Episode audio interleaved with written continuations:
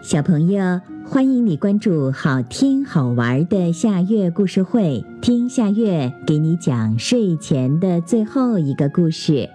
你准备好了吗？现在夏月故事会开始啦！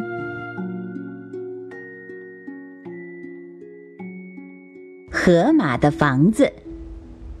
河马有一座又大又漂亮的房子。房子的前面和左右两边种了许多高大的树和五颜六色的花儿。房子的后面有一个美丽的花园，花园里有一个大大的游泳池。这么大的房子，河马住着却不快乐。一群小鸟飞来，对河马说：“我们想在你房子周围的树上做窝，可以吗？”河马问：“你们能带给我快乐吗？”这恐怕不行，小鸟们说：“那对不起了。”河马说：“我要留给能带来快乐的鸟住。”小鸟们飞走了。住在附近的长耳狗和大眼猫来找河马：“我们想在你的游泳池里游泳，可以吗？”河马问：“你们能带给我快乐吗？”这恐怕不行。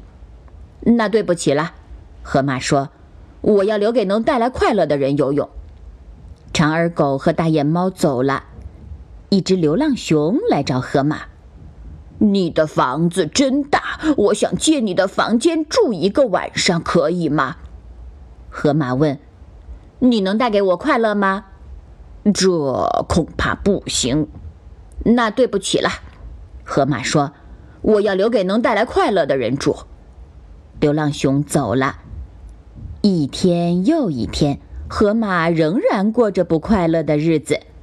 这天，他彻底绝望了。没有能带给我快乐的人来了，那就让大家都来住吧。河马找到了小鸟们，我房子周围的树上仍然空着，你们来做窝吧。河马找到了长耳狗和快乐猫，欢迎你们到我家的游泳池里来游泳。河马找到了流浪熊。我还多了几间房，你来住吧。大家都来了，房子立刻变得热闹了。